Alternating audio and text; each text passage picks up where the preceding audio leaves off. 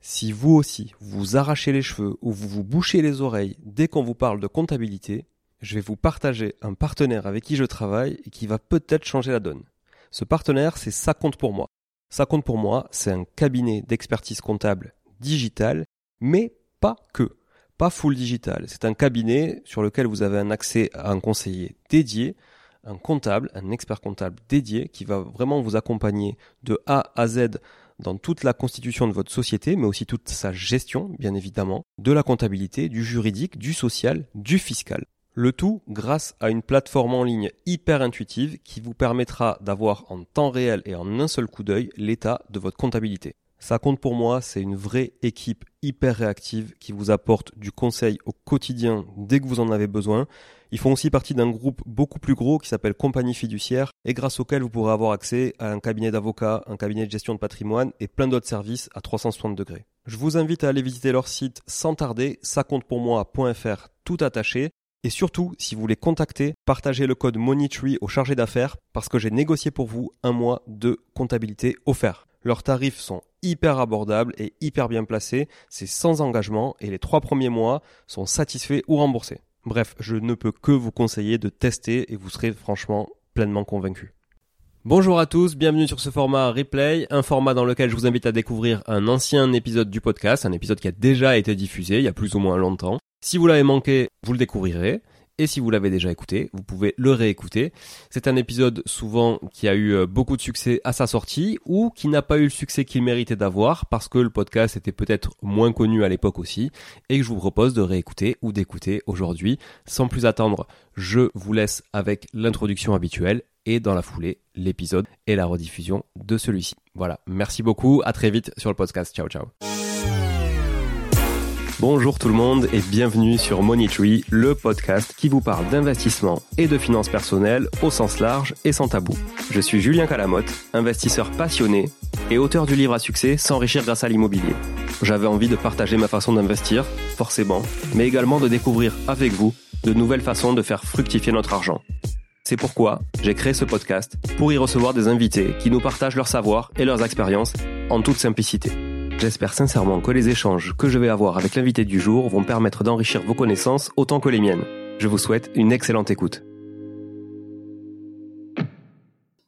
Salut Alison. Salut Julien. Comment vas-tu aujourd'hui? Super bien. Merci beaucoup pour euh, ton invitation qui me fait super plaisir. Bah écoute, je t'en prie, merci à toi surtout parce que je sais que tu es très très occupé. Donc euh, pour, pour ceux qui nous écoutent et qui connaissent pas Alison, donc j'ai le plaisir aujourd'hui de recevoir Alison Junglin. C'est comme ça que se prononce ton, ton nom de famille. bien joué. voilà, comme ça pour ceux qui le savent pas. Au moins euh, ils le sauront, ils feront plus l'erreur, tu auras plus besoin de cela de les de les retoquer sur le nom de famille. voilà. Donc euh, Alison, c'est quelqu'un que je suis euh, depuis un peu plus de deux ans sur sur Instagram hein, quand quand j'ai moi-même finalement euh, démarré sur Instagram quand j'avais euh, publié mon bouquin. D'ailleurs, je lui avais envoyé un exemplaire du bouquin pour qu'elle me dise ce qu'elle en pensait. Et euh, voilà, donc je la suis depuis le début. Elle a vraiment, euh, vraiment aujourd'hui monté une grosse communauté. Tu vas nous expliquer comment aussi tu as, pu, as pu construire cette communauté autour de l'investissement immobilier. c'est quelqu'un qui se bouge pas mal, qui partage beaucoup, beaucoup de choses et qui a un très, très bon état d'esprit. Donc voilà, j'avais vraiment envie de l'avoir sur le podcast. Donc c'est cool. Encore merci d'être là, Alison, aujourd'hui. Avec grand Et euh, je veux bien que tu te présentes aux auditeurs qui te connaissent pas du coup. Alors, en quelques mots, euh, pour ceux qui me connaissent pas, euh, donc euh, aujourd'hui j'ai 34 ans et en fait, ce qui s'est un peu passé dans ma vie, c'est que pour la faire courte, je me suis retrouvée mère célibataire à l'âge à peu près de 24 ans environ, avec mon fils d'un an et demi sur le bras et à vendre des vêtements sur les marchés. Et je me disais, ok, euh, clairement, j'avais l'impression d'être à côté de ma vie et que c'était pas vraiment la vie que, enfin, même pas du tout d'ailleurs la vie que je voulais. Et euh, en fait, en parallèle, j'avais acheté un ou deux appartes, mais très très mal achetés. Et je me suis dit, mais en fait, j'adore faire ça. J'adore m'occuper des appartes. Donc, si jamais je peux avoir la chance un jour d'en vivre, c'est vraiment ce que je souhaite faire. Et en gros, j'ai mis tout en œuvre pour réussir à le faire. Donc, c'était un peu chaotique, mais euh, j'ai réussi à, à quelques années plus tard, on va dire en 15 mois exactement du jour où j'ai compris un peu comment ça marchait et que je me suis lancée, j'ai décidé de faire de la location saisonnière pour atteindre cet objectif plus rapidement.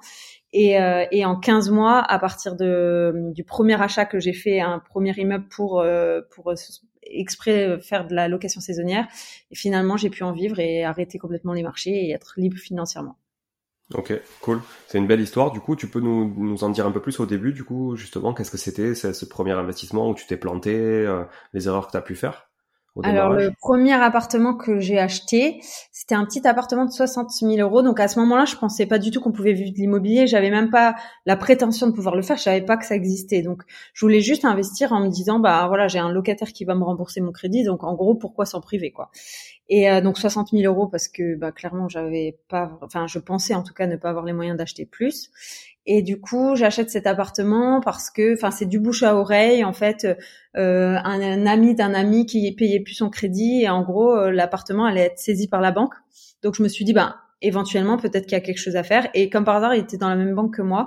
Du coup, en fait, on a été ensemble voir euh, voir le, la banquière et on lui a expliqué. En gros, il restait 60 000 euros à payer sur cet appartement, un peu plus, 62 500 exactement, je crois. Et c'était un appartement qu'ils avaient payé à l'époque euh, peut-être 80 000 par exemple. Ils avaient déjà un petit peu remboursé, puis un jour, c'était plusieurs associés, ils, ils payaient plus leur crédit. Et du coup, moi, j'ai proposé de racheter ce qui restait à payer. Et euh, parce que ça allait être aux ventes aux enchères, mais vu dans l'état où il était l'appartement, ils savaient même pas s'ils allaient réussir à récupérer leurs sous. Donc finalement, j'ai eu ce crédit assez facilement.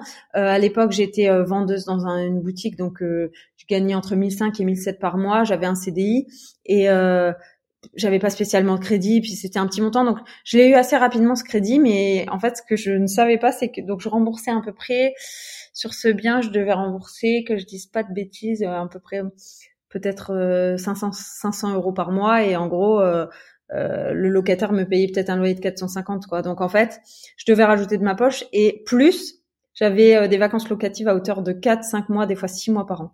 Ah ouais. Énorme. Mais je savais, en fait, je savais rien. Je connaissais rien. Je savais pas analyser un marché. Je savais pas. Je, mais je connaissais rien du tout de toute façon en fait. Donc euh, je savais même pas qu'il y avait des quartiers mieux que d'autres. Enfin limite je comprenais rien du tout. Donc euh, bah j'ai fait cet achat qui était un mauvais achat, mais euh, j'ai mis au moins quatre ans avant de m'en rendre compte. Moi je croyais que j'étais euh, trop forte.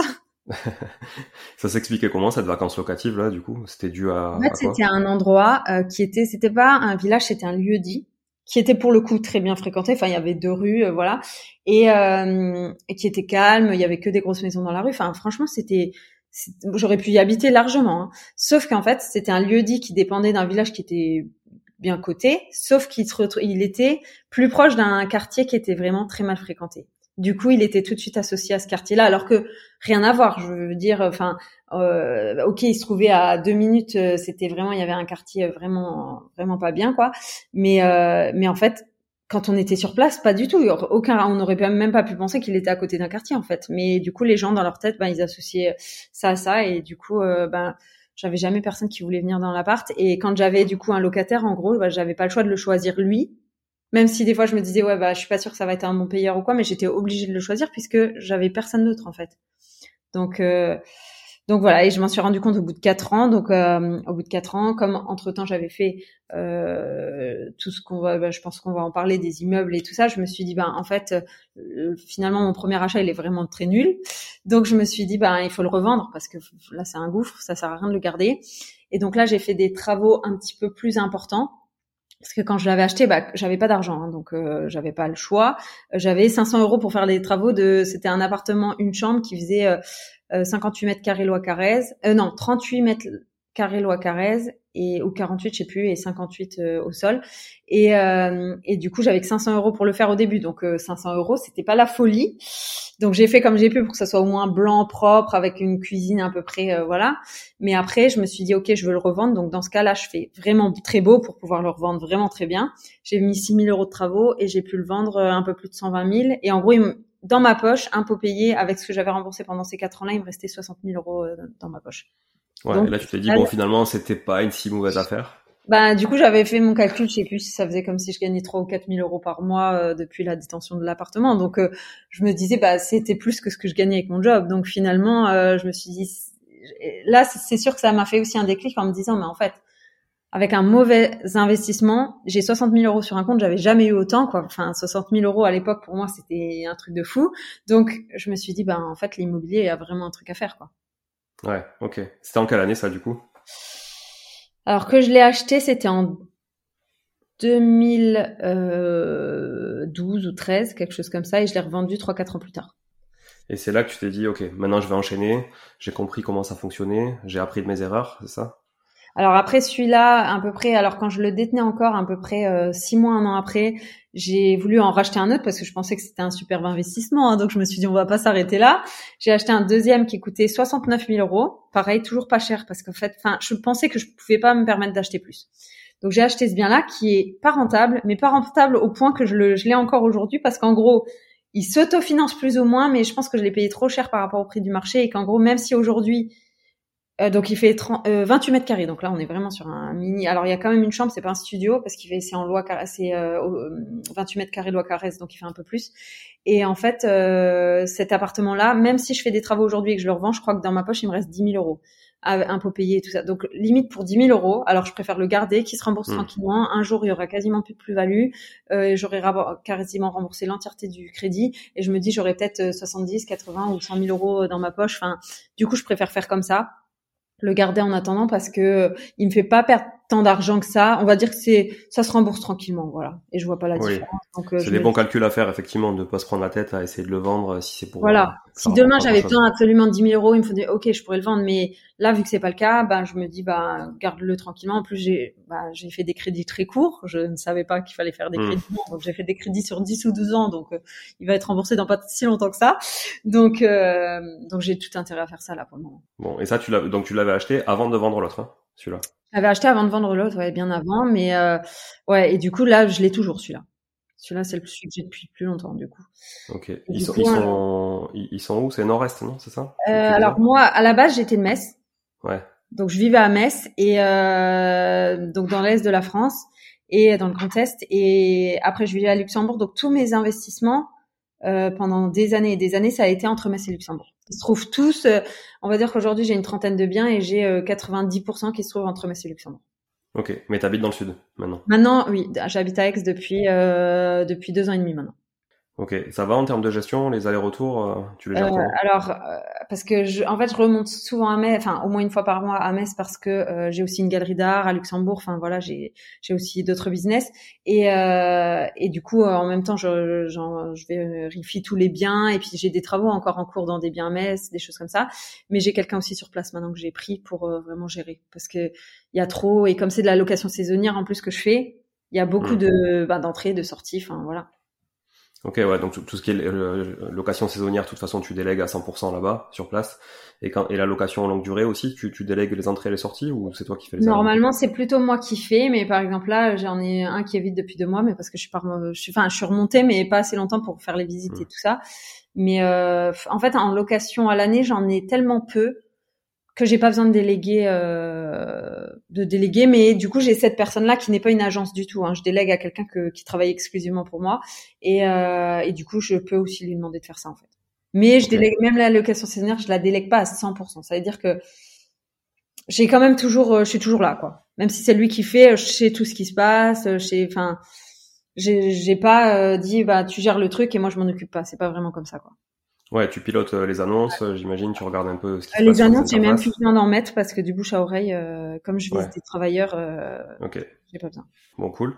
Donc du coup, premier appart, tu le gardes 3-4 ans, ok. Entre temps, t'en achètes un autre, et et après, une fois que t'as fait cette plus-value sur donc vers 2015-2016, tu bah là, je me dis, euh, je, en fait, je me pose des questions parce que je me dis l'immobilier, j'adore, mais comment je peux faire pour en vivre? Parce que euh, je vois bien, en plus, surtout avec les deux premiers investissements que j'ai faits, j'étais loin, très loin de pouvoir en vivre, même ça me coûtait de l'argent. Donc en fait, je me disais comment je fais, et en fait, du bouche à oreille, j'ai commencé à, on m'a parlé d'une nana qui avait écrit un livre, j'ai lu son livre, et puis effectivement, je me disais il y a quelque chose à faire avec l'immobilier, et puis j'avais un euh, quelqu'un sur les marchés, donc entre temps je suis vendeuse sur les marchés, hein, et, euh, et qui me disait, ben moi j'ai hérité de maisons de mes parents. Il y avait deux maisons euh, mitoyennes, j'en ai gardé une pour vivre et l'autre je la mets en location saisonnière. Il me donne ses chiffres et tout, donc il vise des travailleurs. Il me donne ses chiffres, c'est genre, je sais pas, il est à 100 euros la nuit, il est plein toute l'année. donc à l'époque, c'était il y a 10 ans, hein, donc il y avait même pas Airbnb. Enfin, Airbnb, ça existait même pas hein, à l'époque. Hein. Donc c'était vraiment un truc où il me sort ça, je dis mais comment ça peut marcher? Il dit je te jure ça marche comme ça et tout. Regarde, fais les recherches, parce que lui s'était créé son site, machin. Je regarde tout, je regarde le prix de l'immobilier à l'endroit là, je fais mes calculs et en gros euh, ben je me dis bah avec trois appartes euh, je peux être entière en fait parce que euh, parce que c'est des trucs de fou. C'est on rembourse 500 euros et on peut louer 2000. Donc du coup je me suis dit bah voilà je vais faire ça. Tu fais ces calculs là et après tu te dis comment je fais pour en vendant sur des marchés pour aller emprunter? Peut-être c'était la question non? Tu t'es posée bah, aussi? Ça, ça venait même pas dans mes questions parce que j'y connaissais tellement rien que pour moi, les crédits immobiliers, étant donné que le premier crédit, bon, je l'avais eu plus ou moins facilement, mais on était sur un petit montant, j'avais encore un CDI et tout, ok. Le deuxième crédit, euh, je l'ai eu, mais entre temps, enfin, j'étais déjà à mon compte, mais pas sur les marchés. Je vendais des vêtements. Enfin, là, c'était vraiment la cata. J'étais auto-entrepreneur depuis six mois. Je gagnais peu d'argent, mais en fait, c'est passé. Donc moi, dans ma tête, bah, ça allait passer. En fait, je m'étais même pas euh, posé de questions. Et donc euh, je regarde et puis finalement je me dirige finalement sur un enfin sur une maison que je peux transformer en appart, en plusieurs appartes, et euh, parce que ça me revenait moins cher. Et en gros, je trouve un bien euh, qui est pas du tout dans mon budget, qui est annoncé à 400 000. Hein, clairement, moi, je pensais ne pas pouvoir payer 400 000 et euh, qui mais qui était à vendre depuis plus de deux ans et tout. J'ai fait une offre, mais catastrophe, genre 270 000. Okay. Et en fait, c'est passé. Alors, euh, c'est pas passé facilement, mais c'est passé. Et en gros, euh, ce qui s'est au moment-là, euh, donc c'était 270 plus 100 000 euros de travaux parce que c'était dans un état pas possible. Surtout que je voulais retransformer en appart alors que c'était une maison. Et donc ça faisait 370 000, donc le remboursement on est à peu près à 2000 par mois, un petit peu moins de 2000, donc c'était à l'époque euh, en gros ce que je gagnais quoi. Enfin et euh, et là à ce moment-là j'ai commencé à faire les banques, je, donc qui m'ont refusé et euh, du coup j'ai fait appel à un courtier. Et le courtier m'a trouvé un, Après on était sur un truc hyper rentable parce que c'est un d'ailleurs je l'ai toujours hein, cet immeuble là, je l'ai gardé c'est un de mes plus rentables. Enfin oui, enfin il fait partie des plus rentables malgré que ça fait longtemps que je l'ai donc je connaissais pas trop et j'ai quand même fait un truc hyper rentable. C'était donc je rembourse à peu près 1900 euros par mois. Il y a trois appartements et je rentre à, peu près 6005 de loyer en location Donc euh, bon après forcément il y a les charges. Oui, tu as tous les frais, tout ça, c'est dur. Hmm. Mais ça reste quand même hyper rentable. Donc euh, carrément. Donc euh, j'en ai fait un, donc j'ai fait ce premier immeuble. Bon après c'était euh, pas si facile que ça parce que j'ai eu plein de problèmes. J'ai eu un an de retard sur les travaux. J'ai eu des locataires qui m'ont fait, euh, je sais pas, ils m'ont bouché tout l'immeuble. J'ai dû payer presque 1000 euros pour faire tout déboucher. Ils m'ont mis le chauffage à fond, donc la cuve de fuel où je venais de mettre 2000 euros pour tout le, quasiment toute l'année. Bah, il y en avait plus au bout d'un mois. Enfin, que des trucs comme ça. Donc j'ai dépensé beaucoup beaucoup d'argent. En fait, la première année, j'ai gagné zéro. Ça veut dire que tous les matins, j'allais au marché. Toutes les après-midi, j'étais sur le chantier. Et enfin parce que il y avait des apparts qui étaient loués, deux premiers apparts loués, et puis il y avait une création dans les combles. Donc ça, ça a duré très longtemps, donc j'allais tous les jours voir.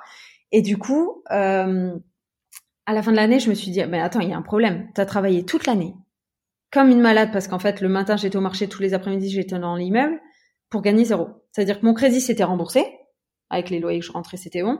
Par contre, il me restait plus rien. Donc limite, si j'avais mis en location à l'année les trois appartes, ça remboursait aussi le crédit. Donc euh, et je me suis dit là, qu'est-ce que je fais? Parce que je me suis dit soit j'arrête. Si je revendais, d'après mes calculs, je pouvais récupérer mon argent. Euh, ou, soit qu'est-ce que je fais en fait pour réussir à le faire parce que ça marche pas comme je. Alors que les locations ça marchait bien, mais comme j'avais les problèmes avec les travaux, tout ça, c'était galère. Et là, je me suis dit bah t'as deux choix, t'arrêtes ou tu continues. Et j'ai racheté un deuxième immeuble. Je me suis dit je me suis dit, je sais pas, c'est, je me suis dit, je sais pas pourquoi. Je me suis dit, bah, vas-y. Et du coup, euh, du coup, je suis repartie sur un deuxième. Et tu t'es dit que ça allait compenser, du coup, peut-être, euh, effectivement, euh, le, le je me suis Dit, maintenant, je vais plus me faire avoir, déjà. Donc, et puis l'autre, les travaux commençaient à se finir dans le premier. Donc, je me suis dit, bon, déjà, les appartements vont être loués. Et, euh, et je me suis dit, ben, le deuxième, déjà, je vais plus faire toutes les erreurs du premier. Et puis, ça me permettra d'avoir plus pour se dire s'il y a un problème quelque part, ben, en fait, je vais pouvoir jongler un peu avec l'argent, quoi. Ouais, c'est toujours le cas, effectivement, quand on a un seul bien et qu'il y a une défaillance sur ce bien, ben, on a 100% du patrimoine qui est en défaillance. C'est ça. Quand on en a plusieurs, ben, c'est sûr que finalement, ça devient une petite goutte euh, dans tout le, dans tout le parc. Quoi. Et des fois, euh, un défaut, entre guillemets, parce que moi, aujourd'hui, j'ai au moins euh, trois, quatre apparts qui sont pas loués, mais en fait, je me dis, bon, on s'en fout, parce que dans le truc, mais du coup, c'est pas bien qu'ils soient pas loués, quoi. Mais c'est un peu, effectivement, c'est un peu le vice du truc, quoi. C'est-à-dire que, enfin, moi, c'est pareil. Il y a des apparts, des fois, ils restent vite pendant deux mois parce que je m'en occupe pas, j'ai pas le temps, ou, mais en fait, je me mets pas la pression. Alors que si c'était le seul que j'avais, ah bah. à l'époque, quand j'en avais un, deux, je me mettais la pression. Il fallait qu'il soit le jour même où le locataire y partait, moi, il y avait quelqu'un qui rentrait. Là, ben oui.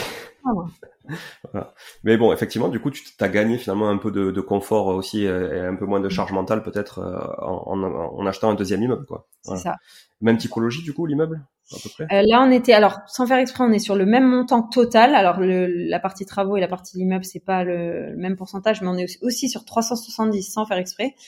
Et euh, on est euh, alors pourquoi je sais plus les taux ils avaient dû baisser entre temps. Je remboursais que enfin je rembourse toujours parce que je l'ai toujours cet immeuble aussi à peu près 1007 par mois 1007 1008 et ça me rentre le même montant 6005 pareil. Ok. Mais là on est sur deux biens en fait on est plutôt sur ils m'ont vendu ça comme un immeuble, mais moi c'est plus deux maisons collées. Ça ressemble un peu plus à ça. Et c'est euh, euh, comme s'il y avait une maison de 170 mètres carrés, les anciennes avec les grands couloirs et puis toutes les euh, toutes les pièces. Du coup, j'en ai fait une colocation saisonnière de six chambres, quatre salles de bain. Et à côté, il y a un appartement de 170 mètres carrés avec trois chambres. Et du coup, avec ces deux biens-là, je suis exactement au même montant que les trois appartements à côté. Et quand tu dis colocation saisonnière, ça consiste en quoi? C'est comme une colocation au niveau euh, au niveau organisation du bien. Ça veut dire qu'il euh, y a beaucoup de chambres. Et, euh, et en fait, donc je loue à la chambre, mais en saisonnier, c'est-à-dire que je loue à la chambre, mais alors à la nuit. Moi, je loue pas à la nuit, je loue à la semaine, mais en gros, c'est c'est la même chose. Ça veut dire que c'est des travailleurs ou des étudiants, ou, mais qui vont rester peut-être un mois, ou mais c'est pas à l'année. Ouais, c'est de la moyenne durée, quoi. C'est comme si tu faisais de la courte durée, mais avec un minimum d'une semaine, par exemple. Voilà, c'est ça. Exactement. Et en sachant qu'il reste il y en a très peu qui restent qu'une semaine. En général, on est plus sur le mois, quoi. Donc il n'y a pas de bail. Tu es plus sur le modèle plateforme. on est vraiment sur euh, Airbnb, quoi. Enfin, on est ah sur un bail euh, location saisonnière. Enfin, on est sur un contrat de location saisonnière, en fait. On n'est pas sur un. Ouais, ok. Ok, cool. Bon, et du coup, tu t'es pas arrêté là? Et du coup, non, je me suis pas arrêté là. Euh, là, c'est ce qui m'a permis de vivre de ça. Les deux immeubles-là, en fait, m'ont permis de vivre de l'immobilier, assez pour que je puisse dire, ok, j'arrête complètement les marchés, je vends mon stock et je passe à autre chose, quoi. Tu vendais quoi sur les marchés d'ailleurs? Des vêtements femmes et j'avais pris le parti de parce que je me suis dit bon moi en fait quand je lance un business quel qu'il soit je me dis bon comment on fait pour gagner le plus d'argent quoi pour euh, voilà parce que notre temps on veut qu'il soit rentabilisé enfin. Et du coup je me suis dit ben euh, comment je fais pour euh, faire du différent? Parce que les marchés ben il y a beaucoup de stands c'est quand même assez grand. Enfin si on vend la même chose que tout, que tous les 5 mètres il y a quelqu'un qui vend la même chose que nous ça marche pas. Et donc moi je faisais les marchés à Metz donc je me suis dit qu'est-ce que je peux apporter d'autre qui, qui n'y a pas? Et en fait, je sais, je me suis souvenu, enfin j'ai toujours entendu mes amis qui disent ça ou quoi, les marchés dans le sud, c'était beaucoup plus cool que les marchés euh, ben, dans le nord. Pourquoi? Parce que en fait, ils vendent des vêtements plus cool. Genre même mes copines, ils pouvaient s'acheter des trucs sur les marchés, alors que clairement à Metz, ce qu'il y avait à vendre, mes copines jamais ils auraient été achetés là. Mmh. Je me suis dit bon, qui a l'argent aussi? Finalement, c'est les personnes un peu plus âgées qui ont l'argent. C'est pas euh, mes copines qui ont 20 ans, c'est pas elles qui ont l'argent, c'est plus les nanas qui ont 40 ans, elles ont plus d'argent que les nanas de 20. Donc je me suis dit, ok, quel style je peux apporter aux nanas de 40 ans qui va leur plaire? Et du coup, j'ai commencé à, à, chercher des vêtements. Euh, donc j'allais faire mes achats à Aubervilliers et à Paris. J'ai acheté euh, ben, des vêtements un peu en dentelle, en soie, ou mais des trucs cool en fait, vraiment. Euh, et j'avais un panier moyen de 70 euros par client, ce qui est énorme pour les marchés. Et je visais les gens qui achetaient leurs fruits et légumes au marché, et pas ceux qui venaient s'habiller au marché. Je vendais pas à 5 euros quoi. Je voulais pas, euh, je voulais pas. Du coup, euh, donc je, prenais carrément la carte bleue, tout ça, parce que les gens ils avaient même pas autant d'espèces dans leur portefeuille. Donc et, et du coup j'ai mis ça en place. Donc ça a mis longtemps avant de, enfin longtemps, tout est relatif, mais il y a au moins un ou deux mois où j'ai été tous les jours au marché sans trop gagner d'argent le temps que les gens me connaissent en fait. Et après ça, après ça a quand même bien explosé quoi. Mais bon, pas plus que l'immobilier du coup. Non, non. Bah après quand j'ai laissé l'immobilier, quand j'ai laissé les marchés pour l'immobilier, je gagnais moins bien avec l'immobilier qu'avec les marchés. Hein. D'accord. Moins bien même. Hein. Ok. Mais c'était pas euh, la même contrainte quoi. Ah, pas besoin de te bah, lever tous les matins comme ça. Et ouais, ça faire l'installation. J'allais un stand de 7 mètres, je sais même pas pour combien de kilos il y avait. Un jour, je me suis posé la question, je me dis ça serait intéressant de savoir, mais je pense que c'était abusé. Et je, j'avais une heure de déballage et une heure de remballage tous les jours. J'étais toute seule. Je déballais un stand qui faisait 7 mètres de long. Hmm. Donc euh, les parasols. Ouais, puis tu, euh, j'imagine que souvent il pleuvait. T'avais des ah, trucs. à Metz, pas... catastrophe. Ouais, ouais. Ah ouais, La pluie, le vent, en hiver, j'y allais, mais vraiment, je m'en rappelle, les larmes aux yeux. Des fois, il faisait moins 3 degrés, j'arrivais même pas à sortir mon parasol tellement il était gelé. Dans le camion, la nuit, il avait gelé. Donc, euh, et là, je me disais, mais comment t'as fait pour te retrouver dans cette situation-là, genre la vie de merde, quoi, tu vois Je me disais, non, ça va pas. Je me disais, ok, je croyais, moi, à l'époque là, mon seul objectif, c'était gagner de l'argent. Au bout d'un moment, j'en ai quand même bien gagné avec les marchés. Mais je me suis dit, bah, c'est bizarre. Tu gagnes l'argent que tu voulais gagner, mais ça va quand même pas, en fait. Hmm. Et là, je me suis dit, bah, en fait, c'est pas forcément l'argent qui fait tout, parce que là, j'ai l'argent que je veux, mais ça, ça me convient quand même pas. C'est pour ça que j'ai pris la décision de dire, ok, bah, tant pis, je gagne pas autant, mais je fais vraiment ce que j'aime, donc on arrête les marchés et je fais l'immobilier. Donc là, il te restait combien à peu près à la fin du mois avec ces deux immeubles-là euh, alors c'était vraiment euh, parce que comme c'est de la location saisonnière et que alors aujourd'hui je suis pleine quasiment à 100% de l'année, mais à l'époque c'était pas encore trop le cas le temps que j'arrive bien à faire les choses. Donc c'était vraiment ça variait, mais bah déjà c'est simple, j'avais déjà une maison à rembourser qui coûtait 1200 euros par mois et j'étais seule. Donc déjà fallait déjà rembourser ça, plus mon fils dans une école privée. Donc fallait déjà payer ça, ça, ça, plus l'électricité, l'eau et tout. Et il me restait encore de l'argent. J'étais pas du tout ric-rac. Hein. Donc euh, je pense que euh, à l'époque, combien il devait me rester? Minimum au moins 4000 ou 5000 euros par mois. Bon, c'est cool. Mais je gagnais moins quand même qu'avec les marchés au moment-là. Ouais, mais, ouais, mais bon, comme je me suis focus à 100% sur l'IMO, bah après j'ai gagné beaucoup plus puisqu'après j'ai continué à investir. Donc euh, donc après j'ai eu vraiment beaucoup plus que ça quoi. Et t'as investi dans, dans quelle typologie de biens après après ça Toujours des immeubles. Immeubles, que des immeubles, euh, parce que c'était vraiment, euh, bah, je me rendais bien compte que c'était beaucoup plus rentable et en plus bah, au moins je dépendais de personne. Ça veut dire que j'allais pas avoir quelqu'un qui disait dans l'immeuble non tout compte fait, je veux pas de location saisonnière, je veux pas, euh, je veux pas que euh, y ait des locations courte durée dans mon immeuble parce que je veux pas que les gens y euh, qu'il y ait vraiment des gens qui viennent dans l'immeuble qui ne fassent pas partie de l'immeuble. Donc finalement, euh, je me suis dit achète un, achète que des biens où tu es la seule propriétaire, comme ça tu n'as pas de problème. Ok, ouais. Donc c'était plutôt ton, ton créneau, c'était de se dire ça, quoi. J'achète de la monopropriété, je suis tranquille, je suis un peu la, la patronne à la maison, quoi. Et, euh, s'il faut changer la toiture, je le fais moi. Enfin, je décide s'il faut, parce que j'ai donc euh, bah, les deux premiers biens que j'ai achetés, ils étaient en copropriété, et donc il m'en reste encore un, euh, et c'est le seul que j'ai qui est en copropriété d'ailleurs. Et je vois quand c'est juste, je sais pas, faut repeindre le local poubelle. Alors là, ils font toute une réunion, machin, un truc. Mais moi, je leur dis, bah, moi, je mets mon, il y a un artisan avec qui je travaille, je remets, ça va coûter un billet, on n'en parle plus, enfin, on voit plus la, non, parce qu'il faut faire plusieurs devis, il faut voter, machin. Enfin, moi, je suis tellement pas dans le délire là. Moi, je suis. Euh, des fois, il faut changer une ampoule et c'est discussion pendant trois semaines. Putain, mais je prends une ampoule et je vais la changer et c'est bon, on n'en parle plus quoi. Qui va payer l'ampoule, machin? On est quand même en train de parler de 4 euros quoi. Enfin, du coup, euh, c'est tellement pas ma façon de penser que je me suis dit, moi, je vais être tout seul dans mon truc et comment va être pas pour une ampoule qui marche plus dans l'escalier quoi. Ouais, c'est le problème des copros, c'est qu'en fait, on n'a pas tous les mêmes objectifs, pas tous les mêmes moyens, pas tous les mêmes, euh, euh, le même rapport à. L'ampoule, c'est euh, le truc principal de leur vie, machin, et il y en a, et ça en fout. Enfin, donc je me dis, je me suis dit ça, ça va pas. D'ailleurs, je vais même plus, ça va bien, mais je vais même plus aux assemblées générales des trucs et tout. J'en ai trop vu. J'en ai... Ouais, non, mais je comprends, je comprends. Moi, je suis dans quand même pas mal de copros, effectivement. Alors, j'aime bien y aller pour secouer aussi les gens.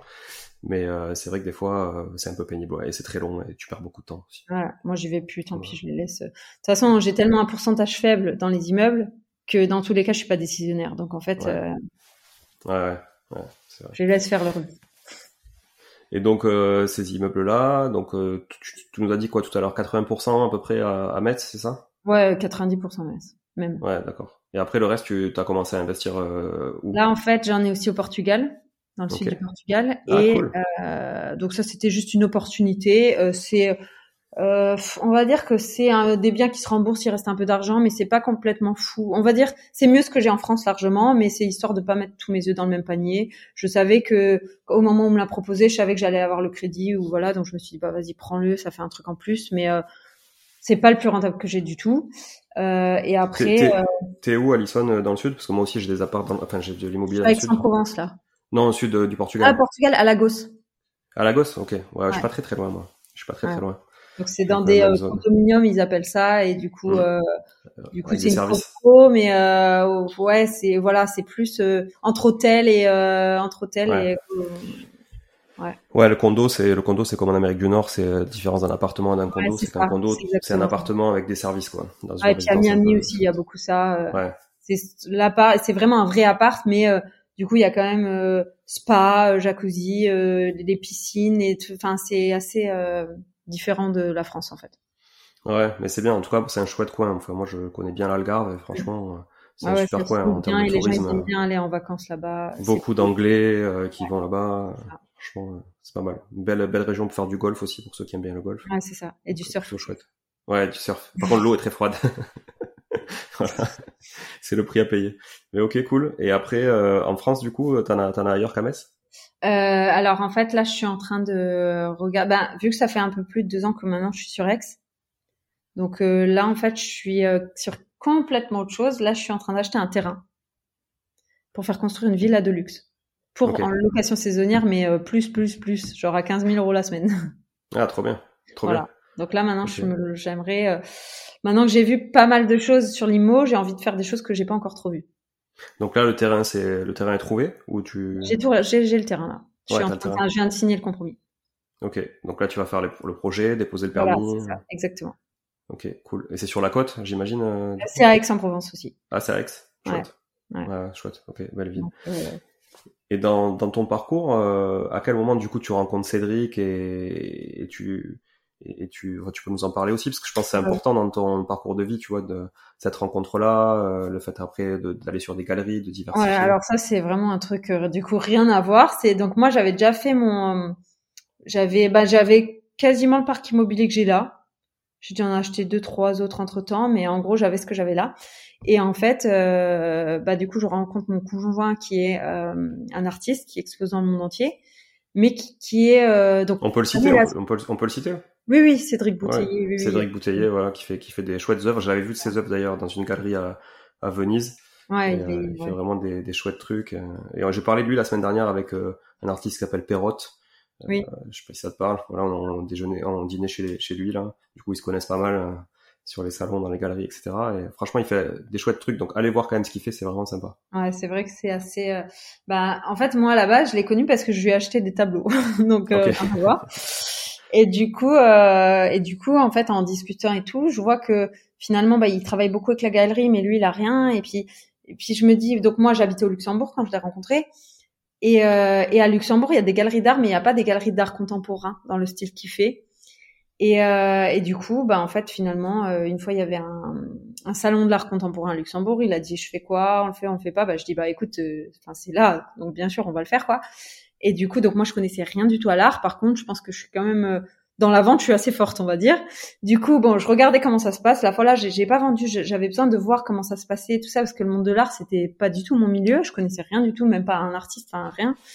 Et euh, et du coup, après, j'ai un peu compris et tout, et je me suis dit, ben en fait, pourquoi pas ouvrir une galerie hein? Et du coup, on a ouvert un pop-up pour voir ce que ça donnait. Euh, après, on s'est rajouté, on s'est rapproché de, de, la ville parce qu'on s'est dit, ok, ben vu ce qu'on vend, on a les moyens de se rapprocher. Et puis là, on vient de prendre euh, depuis un an maintenant une cellule qui est fixe. Enfin, on va rester là dix ans, quoi. Et, euh, et du coup, ben, ça permet de, ben, de rajouter quelque chose. À Luxembourg, ça se faisait pas du tout euh, de l'art comme ce que nous on faisait. Donc, euh, donc ça rajoute quelque chose à la ville. Et puis nous, euh, enfin moi, ça me, ça me challenge, ça m'a challengé parce que je me suis trouvée dans un milieu que je connaissais pas du tout. Donc euh, de remonter euh, une société dans un dans quelque chose que je maîtrise pas du tout et puis finalement après bah il y avait aucun problème, je vendais tous les tableaux quoi. c'est ça, une fois que tu avais une fois que avais vraiment le modèle, une fois que tu as trouvé le modèle, après ça roule quoi. Bah, c'est surtout je voulais voir comment ça marchait pour savoir quel type de personnes j'avais besoin d'embaucher qui allait gérer la galerie. Donc euh, donc moi j'avais besoin de savoir quelle qualité allait, euh, on avait besoin de retrouver chez cette personne. Donc donc c'était important pour moi de de faire chaque étape moi et de savoir le faire surtout. Ouais, d'accord. Ok. Donc, du coup, aujourd'hui, vous avez combien Vous avez deux galeries, c'est ça? Euh, Alors, il y en a une en Corse, à Porto Vecchio, et une à, à, Luxembourgville. Bon, c'est chouette. Et vous exposez euh, que des œuvres de Cédric ou il y a aussi d'autres artistes du coup? Il y a d'autres, il y a d'autres artistes. On a une quinzaine d'artistes, toujours dans le style euh, art contemporain. On est dans quelque chose de moderne, de, de voilà. On, donc on arrive même à, enfin, on a beaucoup de aussi premiers acquéreurs parce que euh, on est quand même dans un style qui est euh, qui donne aussi envie aux jeunes, quoi. On n'est pas dans des trucs un peu vieillots, pas du tout. Ça, je voulais pas. Ouais, ouais c'est très, c'est très contemporain effectivement. Mais je vois à peu près les artistes euh, Pépone aussi en fait partie. Ouais, bah voilà, des sculptures sympas. Ah ouais truc euh, ok donc euh, enfin moi j'aime j'aime beaucoup aussi l'art contemporain et c'est vrai que je m'intéresse pas mal au sujet euh, j'avais fait un épisode d'ailleurs sur sur l'investissement dans l'art qui était très intéressant ah oui. bah nous du coup on a des gens qui font ça parce qu'on fait des leasing avec l'art ouais. ce qui permet de défiscaliser sur la boîte Exactement, ouais. Vous pouvez et, et c'est bon à savoir. Vous pouvez emprunter, vous pouvez emprunter pour acheter une œuvre d'art. Alors, la plupart des sociétés de de financement sur l'art sont un peu pénibles en France parce que du coup euh, elles veulent que l'artiste soit français et encore vivant. Donc si vous achetez euh, si vous achetez un tableau euh, de je sais pas moi de, de Warhol, bah, on va pas vous le financer. Enfin après il faut aller dans des sociétés spécialisées, mais les banques de base vous le feront pas quoi. Voilà. mais c'est très intéressant en termes de défis quand vous avez une holding, quand vous avez des choses. ouais c'est ça. Bah, en fait, des fois plutôt que de payer encore plus d'impôts, bah, autant acheter une œuvre d'art Vous l'avez, il faut juste qu'elle soit visible du public, en gros. Donc si c'est un bureau, c'est ok, mais euh, voilà, faut pas le, selon les règles, faut pas le mettre chez vous. Euh, voilà, il faut que ce soit dans un, dans les bureaux. Et euh, à partir du moment où c'est visible du public, et eh ben c'est ça, ça, va être, on va pouvoir le passer vraiment sur la boîte. Ouais, ça se justifie effectivement de l'avoir, et donc du coup, bah, cet argent-là, vous, vous le vous ne vous payez pas d'impôt dessus et puis après une fois qu'il est amorti comptablement dans les comptes de la boîte, ben, vous pouvez vous le revendre pour zéro quoi, ça, exactement. à titre personnel et, et l'avoir chez vous. Et là après vous êtes vous êtes assujetti à la plus-value sur les œuvres d'art donc euh, c'est quand même plus. Plus, euh, plus, si on mise sur les bons artistes, enfin la cote euh, c'est ouf. Hein. Mm, mm. Donc euh, Cédric il prend entre 5 et 10 par an tous les ans. Hein. Donc c'est euh, pas mal. Ouais, ouais non il a c'est vrai que Cédric il a une belle une belle cote et après on peut aller aussi sur des artistes évidemment un peu plus internationalement euh, euh, connus euh, sur New York, etc., qui sont vraiment intéressants. Moi, je parle des, des Coons et compagnie, mais on n'est pas sur les mêmes, on n'est pas sur les mêmes sphères après. Mais voilà. Mais c'est vrai que, en tout cas, très intéressant, sujet très intéressant. Ça, c'est vraiment cool. Qu'est-ce que je voulais Ouais, je voudrais aborder un sujet avec toi, Alison. Euh, donc ceux qui te suivent l'ont vu, t'es euh, es passé à une émission sur M6 il y a pas très longtemps, il y a quelques mois. Euh, J'ai l'impression que ça a boosté ta notoriété, ta communauté comme jamais. Tu peux nous expliquer un peu comment tu as vécu tous, ces moments? Alors en fait, euh, il y a plusieurs choses qui sont passées. Ben, c'est simple, c'est depuis un an, j'ai revu complètement ma façon de communiquer, enfin pas de communiquer, parce que ça, ça a toujours été genre il y a, y a, pas du tout de genre c'est pas prévu quoi, genre tous les posts dix minutes avant, je sais pas ce que je vais poster, donc. Euh... c'est très bien, c'est la spontanéité, c'est parfait. ça, ça, ça a pas changé. je suis toujours pas organisée au niveau de ça, mais euh, mais en fait, euh, je me suis, en fait, déjà bon, il y a beaucoup de médias qui sont venus vers moi pour euh, en disant bah en fait voilà vous parlez du de l'investissement immobilier vraiment différemment de ce qu'on a l'habitude. C'est sûr qu'ils ont l'habitude des des à mon avis des experts comptables en en costume, cravate, avec les pellicules sur la veste, tout le truc. euh, et là, ils se disent, bah en fait, la nana, elle s'en fout, elle parle de l'investissement comme si. Mais parce que moi, c'est ce que j'ai vécu moi dans mon expérience, c'est que j'ai vécu ça comme un, je vis ça comme un jeu en fait. Donc ça me fait pas. Euh... Donc je pense que je l'explique avec des mots que tout le monde comprend en fait finalement. Donc euh... donc du coup, je pense que ça a interpellé les médias. Donc je suis passée dans le Figaro. Le Figaro m'a apporté M6 parce que du coup M6 m'ont vu dans le Figaro, donc ils m'ont contacté pour qu'on fasse une, une, que je passe dans le, au JT en fait. Et du coup, euh, alors du coup ça, ça a boosté ma notoriété, mais ce qui m'a le plus boosté, c'est que euh, au mois d'août dernier, j'ai pris 35 000 abonnés parce que Instagram a mis en avant une vidéo de moi qui fait un, un je faisais une tête de lit, un mur, euh, enfin une tête de voilà, et, et en fait la vidéo a été vue 3 700 000 fois ce qui arrive ah quasiment jamais. Enfin, c'est, on peut aller voir même les plus gros influenceurs, ils n'ont pas autant de vues sur. Du coup, cette vidéo-là m'a fait prendre 35 000 abonnés au mois d'août. Ah oui, d'accord, c'est ça qui a boosté le, truc. Plus ça, alors euh, M6, ça m'avait prendre 5 000 à peu près. Ouais, C'est la vidéo, la tête de lit avec les panneaux? C'est ça. Euh, voilà, et puis c'est moins de 200 euros pour faire une tête de lit qui, qui est assez quali. Et, euh, et du coup, ça a fait un carton. Je crois qu'il y a presque 100 000 j'aime sur la vidéo. Enfin, genre un truc Ah ouais, c'est fou. Et, euh, et du coup, bah, je prenais 1000, 2000 abonnés par jour, tous les jours. Ah ouais. Et en plus, elle a pas pris de suite cette vidéo parce que ça, ça faisait quelques semaines que tu l'avais postée déjà. Ça faisait quasiment un mois que je l'avais postée quand elle a. Et là, en ce moment, ils la remettent un peu en avant. Ouais, c'est marrant. marrant. Et du coup, euh, et du coup, ben, je suis passée de, bon, j'avais déjà quand même pas mal d'abonnés, mais je suis passée de 40 000 abonnés à 75 000 en, en vraiment pas longtemps, quoi. Et là, on a dépassé les 77 000. Enfin, là, c'est complètement fou. Et là, tu sens la différence, du coup? Tu sens en termes de sollicitation? Bah, là, c'est, ouais, j'ai beaucoup de demandes, j'ai beaucoup, beaucoup de demandes. Aujourd'hui, j'ai un agent, hein, qui, euh, qui gère euh, les deux, toutes les demandes que j'ai parce que aujourd'hui j'ai quelqu'un qui m'aide même à répondre aux messages sur Instagram c'est 400 500 600 messages par jour tu peux pas ah ouais. pas possible et euh, et du coup euh, ben ouais c'est c'est 20 000 vues en story enfin c'est des trucs de fou quoi Ah ouais, non, mais c'est clair que ça fait de la visibilité. Hein.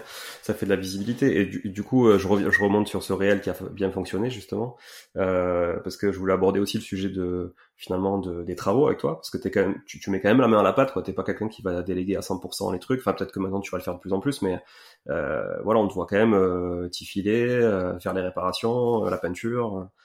Qu'est-ce que tu fais, qu'est-ce que tu fais pas, qu'est-ce que t'aimes faire? Alors en fait, euh, au début, ce que je faisais, bon déjà au début, j'avais pas d'argent et je pensais même pas à emprunter les travaux. Enfin voilà, je connaissais vraiment rien quoi. Enfin je, je savais même pas que ça se faisait. Donc euh, moi la peinture j'ai toujours fait. Enfin je sais poser du parquet. Enfin je sais faire des trucs comme ça. Mais après je me, moi aujourd'hui ce que je conseille c'est pas de le faire soi, mais je montre pas mal de choses. En fait, je fais pas mal de choses quand même pour montrer que, par exemple, quand les murs de, de moi, j'avais demandé à mon, mon artisan, ça me coûtait, je sais pas, 3000 euros de faire le mur de Tasso. Je l'ai fait moi-même, ça m'a pris une journée et 200 euros. Donc, en fait, je me suis dit, je voulais juste montrer aux gens, en fait, quand je fais des vidéos comme ça, c'est, je pourrais largement le déléguer, mais c'est pour montrer, regardez, alors déjà, je suis une nana seule. Donc déjà, c'est sûr que parce qu'on sait que les mecs ils ont plus moi tu commences à me donner une perceuse tout ça euh, je vais faire trois trous pour avoir le trou droit que je voulais. Enfin c'est un peu galère quoi. Donc euh, mais c'est pour montrer que ben même si on est une nana seule on peut faire des choses comme ça. Et donc euh, ça coûte pas beaucoup d'argent ça prend juste du temps mais on, est capable de le faire. Et après dans nos loyers ça va nous rapporter beaucoup plus par contre.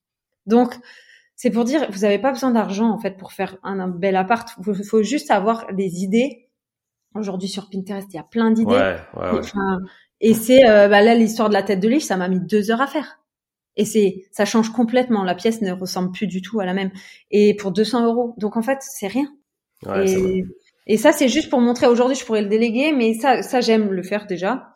Déjà bon déjà dans ma vie je fais que ce que j'aime. Hein. Ça veut dire si j'aime pas c'est soit je le fais pas du tout, soit je le délègue. Ça c'est ça a toujours été même quand j'avais pas d'argent d'ailleurs. Donc euh, parce que ça c'est euh, je veux vraiment je me dis j'ai déjà pas assez d'une vie pour faire tout ce que je veux faire, donc si en plus je fais ce que je veux pas faire, c'est... Mm, mm. Ouais, c'est clair. Et, et, du coup, euh, et puis je trouve que en fait c'est quand même satisfaisant de dire tu l'as fait toi, tu vois? Tu l'as fait toi, et en plus tu as la, as la notion, tu as la valeur en fait du temps que ça t'a pris, euh, des coûts des matériaux, etc. Et ce qui fait que demain quand tu délègues, bah tu peux savoir si c'est dans les clous ou c'est pas dans les clous aussi. Exactement. Puis ça me permet de faire des vidéos comme ça donc ça, j'ai du contenu pour mon Instagram et parfois ça me rapporte 35 000 abonnés pour une vidéo. Donc c'est hyper rentable. Ouais, ouais, carrément. C'est un peu aléatoire, mais ça, ça peut marcher. C'est comme le loto, tu vois. Ok. Bon, en tout cas, c'est cool. Et euh, qu'est-ce qui te demandent les gens qui te sollicitent sur Insta de manière générale? Oh, franchement, j'ai toutes sortes de. Autant j'ai le message long comme ça où euh, on m'explique tout le. Alors tout le projet. J'en reçois beaucoup, mais, mais malheureusement, bah évidemment, je peux pas me ok, j'aurai une réponse à chaque, mais ça me prend, euh, faut que j'analyse la vie de la personne. Si c'est pas une ville où j'ai investi, enfin, c'est genre impossible quoi. Mais c'est pour ça que j'ai créé avec la formation qu'il y a un groupe privé machin, parce qu'en fait, les gens, je, ça voudrait dire que j'utilise une heure pour répondre à un message, c'est pas possible. Mmh, bah, je peux pas prendre ce temps, c'est pas possible. Et du coup, bon après je pourrais faire des coachings privés, mais ça c'est moi qui, on me le demande beaucoup, mais je, je veux pas parce que en fait moi mon, mon but de tout ça, c'est de partager au plus grand nombre, de dire voilà ce qui est possible de faire. Moi, je vais pas euh, prendre les gens par la main pour qu'ils aillent le faire. Je leur dis voilà, tu peux faire ça en fait. Et du coup, si je fais un coaching, bah, je suis avec une personne. Moi, je préfère parler à beaucoup de monde en fait. Donc euh, c'est pour ça que là, M6 quand ils m'ont proposé, j'ai dit bah bien sûr parce qu'en fait, ça va toujours dans mon objectif de parler au plus grand nombre. Et du coup, euh, du coup sur Instagram, donc maintenant j'ai aussi quelqu'un qui m'aide à répondre aux messages hein, parce que parce que je veux que les gens aient des réponses malgré la quantité de messages parce que bah, quand j'ai démarré sur Instagram, j'ai démarré aussi parce que je me sentais un peu seule dans l'investissement IMO et que je voulais échanger avec des gens et je me suis dit bah en fait là ça serait dommage de dire ouais bah maintenant que j'ai 70, 80 000, 100 000 abonnés, je peux plus répondre aux gens donc en fait bah non mais l'objectif de base il, est perdu du coup. Donc euh, je voulais quand même que les gens aient des réponses parce que moi j'aurais bien aimé avoir des réponses à, si j'étais à leur place.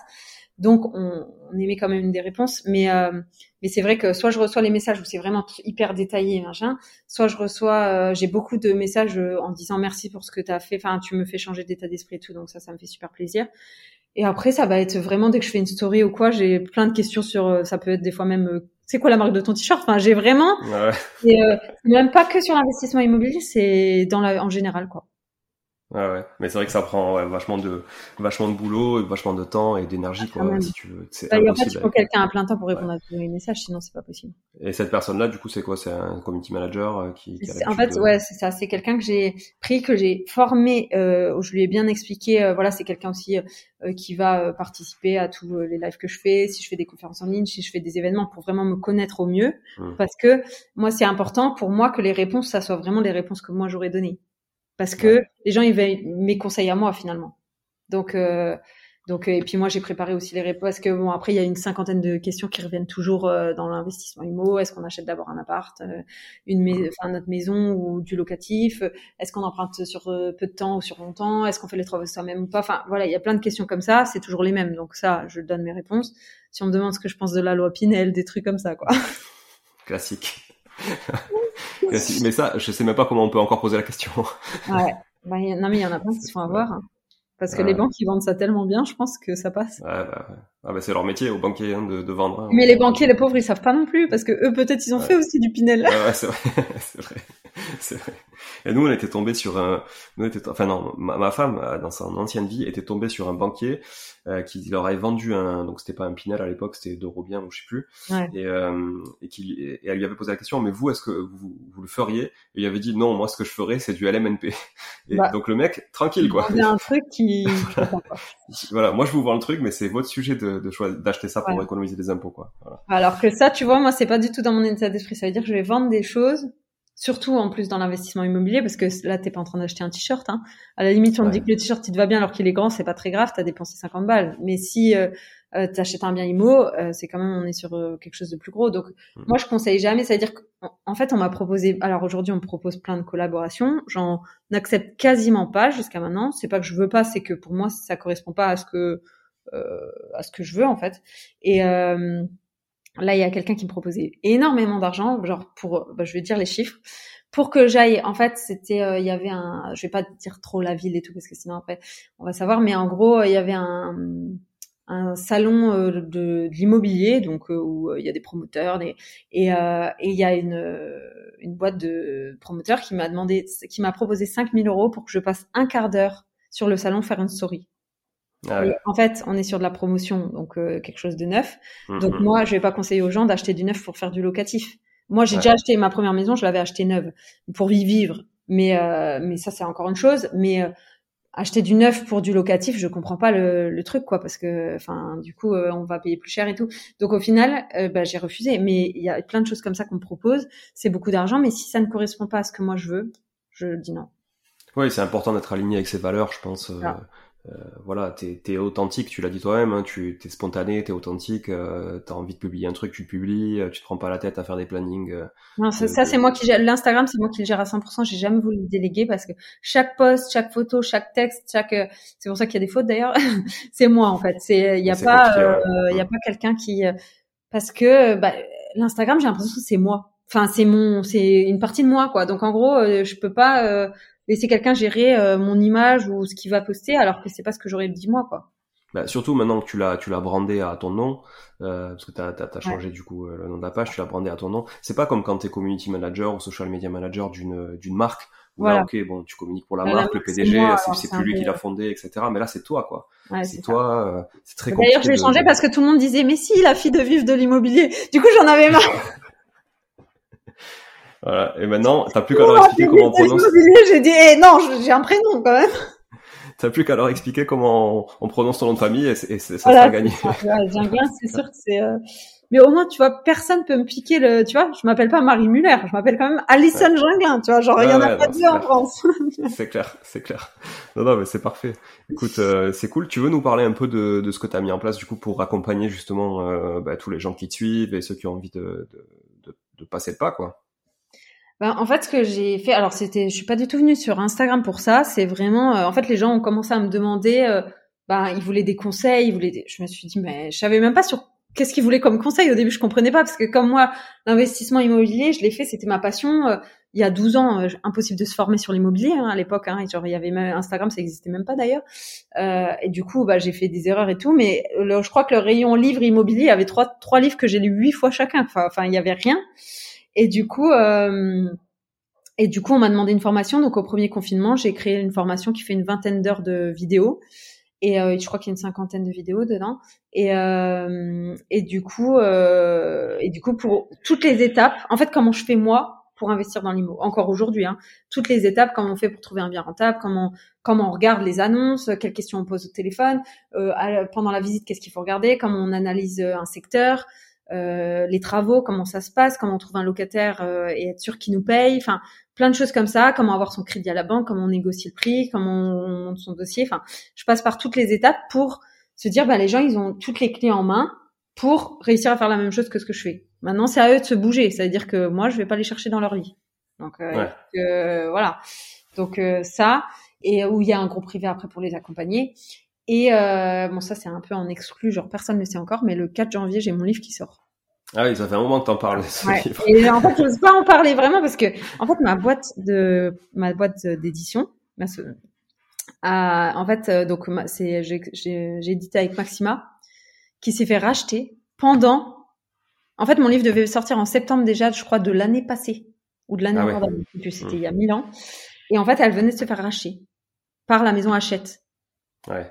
Donc, euh, mais ça reste quand même Maxima, ça reste quand même une branche de ouais, Hachette maintenant qui est au-dessus. Et du coup, qui est, c'est limite mieux pour moi parce que finalement, ça, je vais être plus présente partout depuis que c'est euh, Hachette, quoi. Et du coup, euh, du coup, le 4 janvier, normalement, il y a le livre qui sort. Ok, bah cool. Top. Début 2023, nickel. Il s'appelle euh, Mes 68 commandements pour vivre de l'immobilier. Et il y a marqué après, euh, il n'y a pas les, que les riches qui peuvent investir. Ok, cool. 68, hein, c'est précis. Bah 68, ouais, c'est comme ça. Parce que 69, bon, ça faisait un peu non, bizarre. Voilà, on s'est dit non, voilà. il y aura moins 2, tu vois, parce qu'après, ça, euh, ça, fait bizarre. Mais euh, normalement, ça va rester 68. En plus, j'avais oublié un, mais euh, enfin, on va voir comment on fait. Mais euh, normalement, ça, c'était pas euh, choisi le nom. C'est moi qui ai qui ai vraiment écrit toutes les choses que j'avais à dire et ça tombait sur 68. Et en fait, c'est vraiment un livre où j'ai fait la première partie. Je raconte un peu mon histoire, vraiment de limite mon enfance et comment j'ai fait. Chaque, j'explique au collège, genre je suis une mauvaise élève et tout. Enfin voilà, je raconte tous les trucs. Et la deuxième partie, c'est euh, en mode euh, un peu euh, les dix commandements. Enfin, c'est ton banquier tu chériras, ton bien tu trouveras, des travaux tu feras. Et, enfin, et c'est des tout petits chapitres à chaque fois de deux pages où je dis voilà, en gros sur ça, voilà ce qu'il faut que tu saches. Ouais, c'est cool. Ouais. Ouais, donc, du coup, ça se lit assez facilement. Tu peux le lire aussi en plusieurs fois. Tu t'es pas. Ouais. Ok. ça, parce que je veux quelque chose où c'est en gros, c'est limite le livre qu'il faut offrir, euh, offrir à quelqu'un qui pense qu'il peut pas investir dans l'IMO.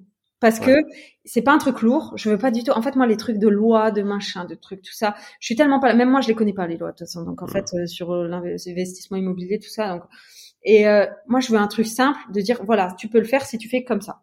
Ouais, ça, ça, ça s'entend, ça s'entend. Tu m'en enverras un exemplaire? Ouais, ouais, avec grand plaisir. Dédicacé ouais, ouais, avec grand plaisir, c'est sûr. Cool. Et tu organises aussi, je crois, un événement sur Lyon c'est ça, Euh, c'est quand? Bah, en fait, à la base, c'était le 22, ça a été reporté. Euh, donc là, la date, on va la connaître. Euh, on est le combien? Normalement, avant la fin du mois, je vais connaître la nouvelle date. Là, on est en train de s'entendre. Donc, c'est un événement qui a lieu au Palais de la Bourse, euh, donc à Lyon, et qui est sur deux jours. Et en gros, c'est le premier événement de France qui réunit. Alors, c'est ouvert aux femmes et aux hommes, mais moi, j'ai une grosse communauté de femmes. J'ai 80% ah de femmes sur Instagram. Ouais. J'ai jamais cherché ça, mais ça s'est fait naturellement. Et, euh, et du coup, ça sera le plus gros événement de France qui réunit autant de femmes autour de l'investissement immobilier. Ok, chouette. Et ça, ça va être reporté sur quel Les mecs célibataires, euh, si vous voulez. C'est le bon plan. Les investisseurs célibataires, si vous voulez. Là, il y a moyen de trouver un bon match, euh, effectivement, avec des intérêts communs. C'est ça. Mais je vais être le témoin dans ce cas. Alison, obligatoirement invité au mariage. Voilà, c'est ça. C'est sûr. Non, mais tu rigoles, ça peut, ça peut susciter effectivement euh, quelques, quelques mises en couple. Voilà, c'est ça. Bah, en fait, je me dis, mais moi, qu'est-ce qui m'a manqué dans tous mes investissements IMO, tout ça, tout le processus Qu'est-ce qui, et c'est pour ça que j'étais venue sur Instagram, c'est que je me sentais vachement seule. Parce qu'en plus, là aujourd'hui, bon bah, il y a les communautés, Insta, YouTube, tout ça, euh, d'investissement IMO. Mais à l'époque, ça existait pas tout ça, et moi, j'étais comme ça, la seule, genre euh, vraiment toute seule. Et ça m'a, je me suis dit mais je peux j'échange pas avec des gens qui sont passionnés comme moi de l'IMO et ça m'a vachement manqué. Et je me suis dit mais finalement pourquoi pas faire un événement où il y a vraiment aussi des temps d'échange. Ça veut dire que il y a des intervenants mais il y a aussi euh, des moments où c'est fait pour que les gens ils connectent entre eux dans la salle quoi.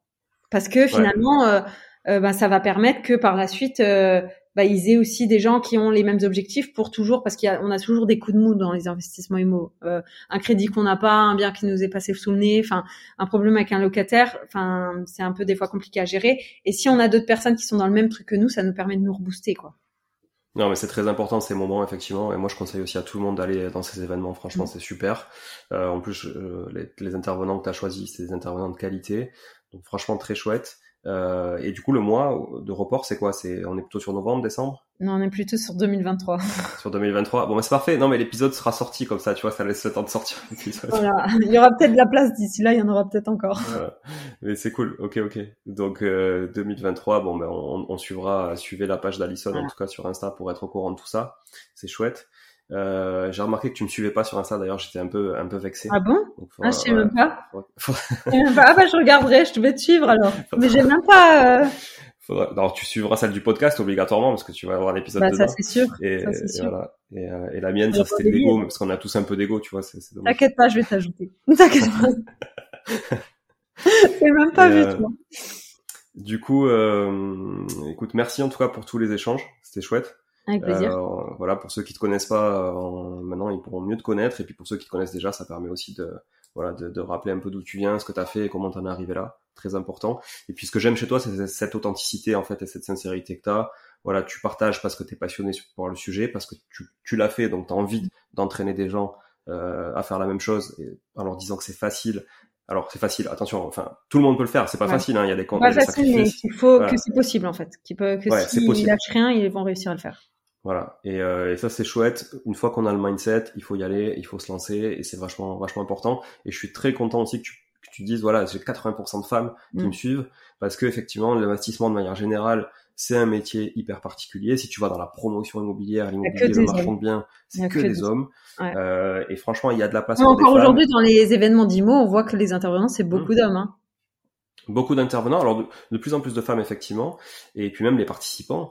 Euh, alors il y a, y a les femmes qui viennent avec euh, leurs leur mecs qui sont investisseurs, bon ça c'est un peu différent, mais il y a aussi maintenant les investisseuses qui sont moteurs de plus en plus. c'est Et ça. c'est hyper chouette parce que dans l'immobilier, tu as quand même ce côté palpable, déco, aménagement, il y a une sensibilité féminine qui est vachement En importante. plus, et j'en parlais dans, parfois je, je vais dans les émissions à Radio Imo, j'en parlais que finalement, pour moi, l'immobilier, ok, on voit le côté travaux et tout, qui est peut-être un peu plus masculin, mais en fait, finalement, ce qui va faire que euh, ça va prendre euh, de la valeur au niveau des loyers, c'est vraiment la touche déco, euh, le petit détail, de, et ça, c'est plutôt le côté féminin souvent. Donc en fait, finalement, moi, je me dis, mais en fait, pour moi, les femmes, elles ont toute leur place là. Hein. C'est juste que c'est, je sais pas, c'est dans la tête, il y a quelque chose qui, qui s'est instauré, que c'est comme ça, c'est plus masculin. Mais en fait, quand on y est, moi, la partie travaux, bah, je la délègue et encore, euh, parce que du coup, des fois, une femme, même, euh, même pour les travaux, de dire, ah bah, vaut mieux que la pièce, elle soit comme ça, comme ça, bah, des fois, c'est, pour moi, je pense que, je pense que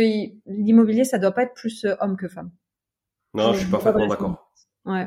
Parfaitement d'accord, vraiment. Et donc, merci pour ça, parce que c'est vraiment, vraiment chouette, en tout cas, que t'inspires autant de, autant de femmes à, investir dans l'immobilier. Après, on sait qu'il y en a aussi beaucoup, euh, femmes comme hommes, qui en parlent et qui ne le feront jamais. Ça, c'est, ouais, bah voilà, ça, oui. En fait, hein. j'avais vu les chiffres en France, mais c'est abusé. Je crois qu'il y a 80% de gens qui voudraient investir dans l'immobilier et qu'il y a genre 15% qui le font. Enfin, genre, ouais. c'est, c'est, je sais plus ce que j'avais lu, mais ça m'avait euh, genre choqué. Mais, mais ça, je pense que c'est dans la vie en général. C'est, il y a plein de gens qui veulent quitter leur job et qui le quittent jamais. Il y en a plein qui, parce qu'en fait, euh, ils ont peur de ce qui va se passer après. Mais des fois, je me dis, mais qu'est-ce qui fait le plus peur? De rester dans un job qu'on n'aime pas toute notre vie, ou alors de peut-être prendre un risque potentiel. Et encore, quel risque? C'est quoi? C'est que tu achètes un bien, tu le revends, tu as perdu 10 000 euros. Oui, 10 000 euros quand t'as pas d'argent, c'est beaucoup, mais 10 000 euros dans une vie, c'est rien. Donc en fait, c'est ça qu'il faut regarder.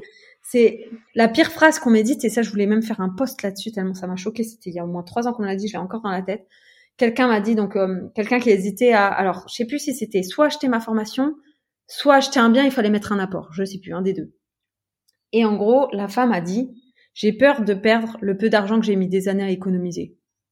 Genre elle m'a dit ça. J'ai dit mais tu vois pas qu'il y a un truc qui va pas dans la phrase? Mmh. Genre c'est horrible. Donc, mais c'est la peur qui fait que tu restes bloqué dans ton truc où t'es pas bien. Tu peux pas avoir moins bien que ce que t'as là. Tu viens de dire que tu gagnes pas d'argent, que tu économises pendant des années pour rien avoir. Bah, lâche que t'as parce que à trop vouloir en plus retenir ce qu'on a, notre énergie elle est dans la retenue et pas dans euh, aller chercher des trucs cool. Donc en fait, c'est pas bon. Et, et dans la frustration. C'est ça. De, de, ne, de, ne, jamais le faire finalement et tu t'épanouis pas et c'est. Ouais, sur Insta, euh, ils vivent tous leur best life et toi t'es là dans, en train de faire ton truc. Non mais ça va pas quoi en fait. C'est euh, ouais. parce qu'en plus euh, moi là et encore parce que limite moi quand je suis en vacances je partage même moins que quand je suis. euh, Mais en fait euh, la vraie vie pour moi c'est ça, c'est de de de faire tes journées. Chaque heure c'est toi qui décides de ta journée de comment va être composée ta journée C'est pas un patron qui te dit bah là tu dois ranger les fringues là, là on reçoit des colis, il faut que tu les ouvres et que tu les étiquetes. Là c'est pour moi c'est pas la vie de prévoir tes vacances euh, trois mois à l'avance, voir si ton patron il veut bien te les donner. Comment tu sais que dans trois mois tu voudras des vacances? T'en sais rien, c'est pas possible de savoir. Ou que t'en auras besoin, ouais. Mmh. Mais c'est ça. Ouais. Non, mais c'est sûr, c'est cette flexibilité que tu t'es gagné en fait en mettant en place tout ce que tu as mis en place, bah, ça te permet euh, de partir un week-end à New York quand t'en as envie, un week-end par-ci quand t'en as envie. Euh, voilà, t'as toujours la contrainte. Il y a plein de fois on part en vacances, on le sait la veille. T'as toujours la contrainte enfant, ça c'est Ouais, sûr, moi, mais après Moi, voilà, le quand les enfants sont que majeurs, J'ai un peu le truc, bah, j'ai une chienne aussi, donc mais bon, maintenant j'ai aussi quelqu'un qui je peux laisser à garder ou quoi. Mais euh, parce que comme ma famille, ils sont à 800, tout le monde est à 800 km de moi là actuellement. Donc euh, voilà, mais c'est vraiment l'école avec mon fils. En plus, il vient de rentrer en sixième. Autant euh, primaire, euh, des fois on partait en vacances une semaine en pleine école, hein, tant pis. hein. Je pense qu'il apprend des fois plus en vacances, euh, tu vois, à l'autre bout du monde. Que, euh, Donc en fait, moi, tu sais, je, tout ça, moi, l'école, je dis pas que, je dis l'école c'est très bien, il faut y aller, c'est important et tout. Mais je pense que y a, on peut apprendre énormément de la vie aussi. Hein. Ouais, ouais, non, mais carrément, je, je partage carrément. Mais c'est vrai qu'une fois que tu as passé cette contrainte après euh, enfant, euh, euh, vacances scolaires, etc., ben, la flexibilité, elle est décuplée parce que là, c'est n'importe quel jour de l'année où tu peux partir dès que tu en as envie, quoi. Mais pour moi, partir pas un ou juste te dire, qui doit déterminer ta vie. voilà, ou juste te dire aujourd'hui, je vais en profiter. Tiens, aujourd'hui, je déconnecte, je fais un truc, je pars, en vie, enfin, voilà, ouais. Et puis il y a des fois t'es hyper motivé. Moi il y a des fois je travaille jusqu'à une heure du mat parce que là je sais pas, je suis trop bien, il y a plein de trucs que je pense à plein de trucs. Et il y a des fois pendant une semaine faut me laisser tranquille en fait. Et Ouais. et ça si on est pour un patron on peut pas se permettre. Si on travaille pour vrai. un patron euh, on peut pas. Alors que là bah c'est en fait moi je me suis dit déjà tous les matins je vais emmener mon fils à l'école, tous les soirs je vais aller le rechercher. Là en plus il est au collège donc des fois t'as les profs qui sont pas là machin, bah t'as les autres enfants ils doivent attendre trois heures en permanence parce que les parents peuvent pas. Moi je vais le chercher en fait. Donc euh, il va au tennis, je vais avec lui, je peux en, fait- en fait je peux tout faire. Et je me dis est-ce que finalement la vraie vie c'est pas ça? Bah, en tout cas, l'épanouissement, tu le trouves là-dedans. Ça, c'est sûr. Tu t'es bien plus épanoui là-dedans que si t'es frustré parce qu'effectivement, ton fils, il est obligé de rester au collège parce que toi, t'es au boulot, tu peux pas aller le chercher, C'est ça. euh, ou parce que c'est le dernier à la garderie le soir, ou parce que si, ou parce que ça. Bah c'est et, moi c'est vraiment là-dessus bah c'est c'est quand j'ai euh, eu mon fils que ça m'a fait le déclic vraiment et je me suis dit sors de cette vie. C'est quand et que j'ai commencé à faire les marchés, c'est quand j'ai eu mon fils parce que je le donc j'ai commencé à aller retravailler à ces neuf mois parce que comme j'étais au Luxembourg c'est neuf mois déjà j'avais de la chance c'est pas trois mois Mm. et euh, et en fait je partais travailler il dormait je rentrais il dormait et là je me suis dit ça pourtant j'étais jeune hein, j'avais genre 23 ans hein, mais ça m'a mis une claque dans je me suis dit tu peux en fait ça veut dire que quelqu'un d'autre va élever ton enfant. Donc en fait, tout ce que moi j'ai acquis de choses pour euh, réussir, euh, je sais pas, à, bien à penser, pour se sentir bien, tout ça, bah en fait, je peux pas lui transmettre puisqu'en fait, il dort et moi je suis pas là la journée. Et je me suis dit non, si je fais ça, je pense que ça sera la plus grosse erreur de ma vie. Et j'ai tout laissé tomber à partir du moment là. J'ai dit, moi je me mets à mon compte, je veux pas que quelqu'un me dise mes horaires. Ouais, bah, c'est un bel état d'esprit et ça a permis justement d'être là où t'en es aujourd'hui et de pouvoir inspirer d'autres personnes qui, euh, pour certains, certaines et certains le feront et d'autres euh, pas du tout. On en revient là à la non mais même s'il y a qu'une personne qui, après avoir écouté ce podcast, se lance, bah en fait, voilà, le job il est fait. Ouais. En fait, moi c'est. Moi, c'est euh, moi mon but, c'est même pas quand euh, je discutais encore hier avec quelqu'un. Mon but, c'est même pas avoir les abonnés en me disant voilà, je vais vendre les formations, je vais machin. Non, moi j'en suis pas là. Moi, je gagne très bien ma vie avec l'IMO. Donc là, ok, la formation ça fait un carton, mais c'était pas. J'ai pas cherché ça. Moi, je fais, j'ai jamais fait un euro de pub. Euh, je j'envoie pas de mail. Je, tu vois, je, je cherche même pas ça à la base. Et mais en fait, c'est parce que euh, bah ça s'est fait naturellement. Mais moi, je veux juste que les gens ils sachent qu'il y a une liberté qui est possible pour eux en fait, et qu'ils aillent la chercher si c'est ce qu'ils veulent en fait pour être heureux. Bah, c'est, c'est une très belle conclusion. On pourrait dire qu'effectivement, euh, il y a ceux qui se disent euh, bah, un jour, quand je pourrai, je le ferai, et ceux Ouais. qui se disent j'ai envie de le faire, donc je vais mettre tout en œuvre pour y arriver. Et voilà. Il Et n'y a jamais de bon moment hein, de toute façon. Il y a toujours euh, une excuse, Exactement. une période qui est moins bien, un truc. Là, tous ceux avant le Covid, ils investissaient pas, ils avaient leurs excuses. Maintenant, le Covid, bah tout à fait augmenté. Et bah maintenant, mais au bout d'un moment, achète quoi. Genre achète un truc en fait. Même si tu veux, dit. Hein. vaut mieux le surpayer, mais achète quelque chose. Ben, Moi, les trucs que j'ai achetés il y a 10 ans, que j'ai payé 300 000 l'immeuble, aujourd'hui, ils en valent 7 800 000. Mais j'ai rien fait, c'est mon, c'est un, d'ailleurs, je me suis, là, je voulais faire un post, je viens de faire un calcul. J'avais jamais fait ce calcul et je pense qu'il est très intéressant. J'ai calculé euh, au niveau de, hum, de l'amortissement des biens. Combien, mais euh, à hauteur de combien mes biens s'amortissent et j'ai calculé ça à l'heure, jour et nuit et tout le temps, à l'heure. Ouais. À l'heure, je gagne un peu plus de 13 euros chaque heure qui passe, jour et nuit et tout le temps Sans- de d'amortissement de biens. En étant passif, pour le coup, là. Sans Ouais. compter, euh, sans compter le cash flow et tout, ça c'est encore autre chose. Hein. Ouais, ouais. Ah, voilà. En fait, tout est dit. c'est, là aussi c'est, intéressant comme calcul et ça sera intéressant que tu le partages ça. Mm. Parce qu'effectivement, moi, c'est un, un, concept que je développe dans, dans mon bouquin qui s'appelle l'enrichissement latent. C'est-à-dire que, ok, il y a le cash flow, c'est bien, machin, mais bon, Mm. il y en a qui n'en ont pas besoin aussi, hein, parce qu'il y en a qui ont des boulots et on peut être salarié, investir dans l'immobilier Mm. et, et préparer la suite aussi. C'est très intéressant parce qu'il y a des gens qui sont très épanouis dans le salariat. et Moi, j'en faisais Ouais, partie ouais, avant- ouais. avant aussi. Mais Ça dépend des positions que tu as et tout aussi, hein, évidemment. Mais voilà. Non, mais ça peut, ça, ça me choque pas. En fait, le but, c'est d'être heureux, même si on est salarié. C'est pas, on peut même ne pas travailler, être heureux. En fait, il faut ouais, être tout à fait. Ça. Il faut s'épanouir, quoi. Voilà. Et donc, tu peux être salarié, investir dans l'immobilier, un truc qui s'autofinance, mais même dans l'autofinancement, tu as cet enrichissement latent qui se fait. Et quand tu fais les calculs à 10 ans, c'est faramineux, quoi. Surtout quand tu as 1, 2, 3, 4, 5, 10 biens, ça va très très vite. Tu as gagné plus que ce que tu as gagné dans ton job. Ouais, tout à fait, tout à fait. Donc euh, et surtout t'as aucune charge en face puisque ça c'est le locataire qui le rembourse mmh. euh, à ta place. Donc euh, franchement c'est. Et en plus ça, c'est sans compter. Moi chaque fois je dis tu gagnes dans l'immobilier tu gagnes je sais pas combien de fois parce que t'as le cash flow que tu prends, t'as le remboursement du bien, t'as la valeur naturelle ben avec mmh. l'inflation de la vie et t'as aussi les travaux. C'est-à-dire quand tu mets un, euro de travaux t'en récupères deux quoi. Enfin donc du coup voire plus des fois. Donc et en fait l'immobilier c'est tout ça. Ouais. T'as besoin d'argent, tu vends, tu, tu peux, t'as pas besoin d'argent à l'instant T, tu le gardes et puis t'en auras après. Euh, tu veux de l'argent tout de suite, bah tu vas faire de la location saisonnière, tu vas toucher plus d'un coup. Si finalement ça te saoule, tu vas le mettre à l'année. Enfin, en fait, t'as tellement, c'est, on dit pas mettre tous ses œufs dans le même panier, mais là en fait, ça permet ça aussi, l'immobilier.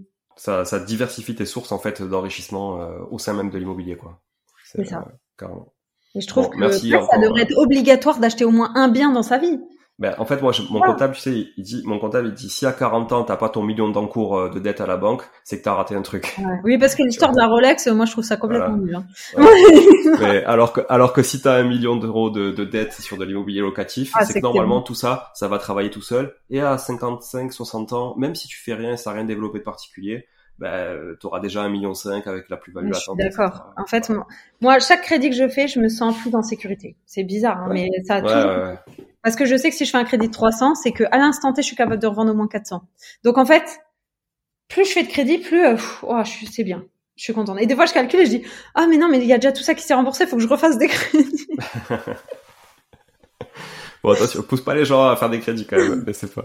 Mais il faut les faire intelligemment, voilà, intelligemment ah oui, et pour les bonnes raisons. Faire des crédits que pour euh, quelque chose qui te rapporte hein, pour un actif. ça veut dire que les voitures, faut éviter euh, tout ce qui est euh, crédit à la conso. Alors, ça veut dire que t'as pas les moyens d'acheter un truc, donc ne l'achète pas, quoi, du coup.